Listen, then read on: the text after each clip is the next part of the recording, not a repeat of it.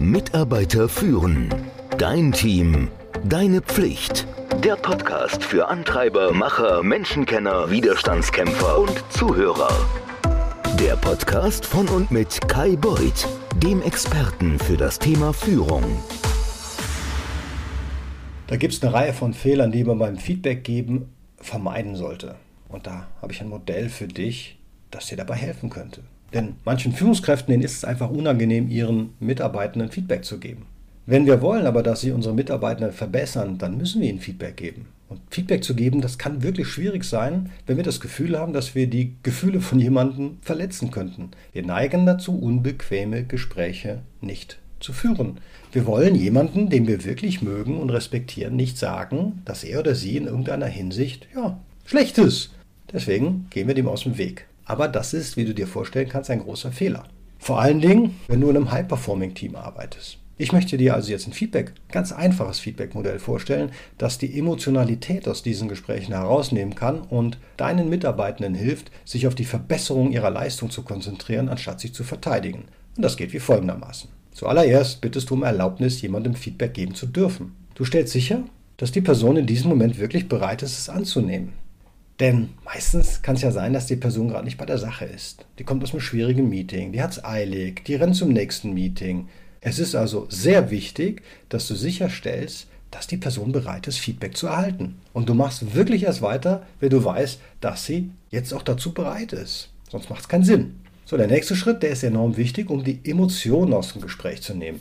Faktenbasierte Beobachtung ist das Zauberwort. Du schilderst einfach das, was du gesehen hast. Dann bestätigst du, dass es passiert ist, und zwar mit der anderen Person. Ihr schafft eine gemeinsame Faktenbasis. Denn nachdem du einfach die Fakten einmal dargestellt hast, dann lässt du dir das bestätigen, dass auch die andere Person sich an dieses Ereignis so erinnert. Und dann kannst du den nächsten Schritt machen und mitteilen, ja, so habe ich mich dabei gefühlt. So hat sich das Ereignis auf mich ausgewirkt oder so hat sich das auf jemand anderen aus dem Team ausgewirkt.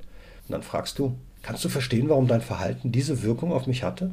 Und hoffentlich kann diese Person das dann verstehen, warum du dich so gefühlt hast oder ein Teammitglied.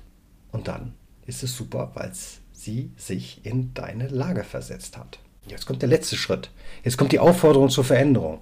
Sag der Person, welches Verhalten du dir für die Zukunft wünschst. Und dann locke ihr einfach heraus, dass sie sich dazu bekennt. Ich will jetzt nicht sagen ein Schwur, aber ihr solltet euch schon einigen. Ihr solltet eine Verpflichtung eingehen, dass dieses Verhalten geändert werden muss. Denn ihr habt ja vorher beschlossen, jawohl, ich will Feedback haben. Oh, ich habe verstanden, so war die Situation. Hm, so hat das gewirkt. Ja, ich wollte das nicht.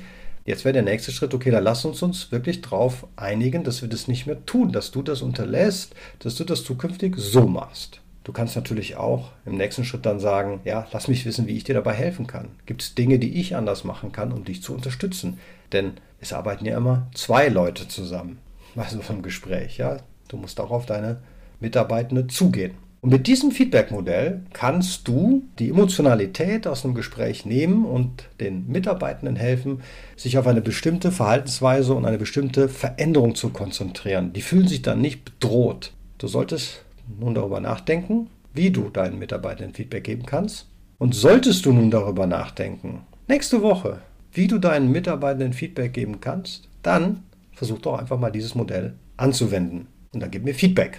Schreib mir unter kai.mitarbeiterführen.com. Dann machen wir einen Zoom-Call, wenn du mit mir sprechen willst. Wenn du mehr zu Feedback, aber auch dazu, wie du besser als Führungskraft werden kannst, erfahren möchtest, dann schreib mir auch. Geh auf die Seite www.leadership-programm.com.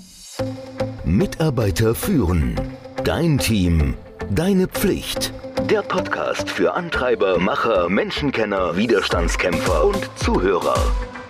Der Podcast von und mit Kai Beuth, dem Experten für das Thema Führung.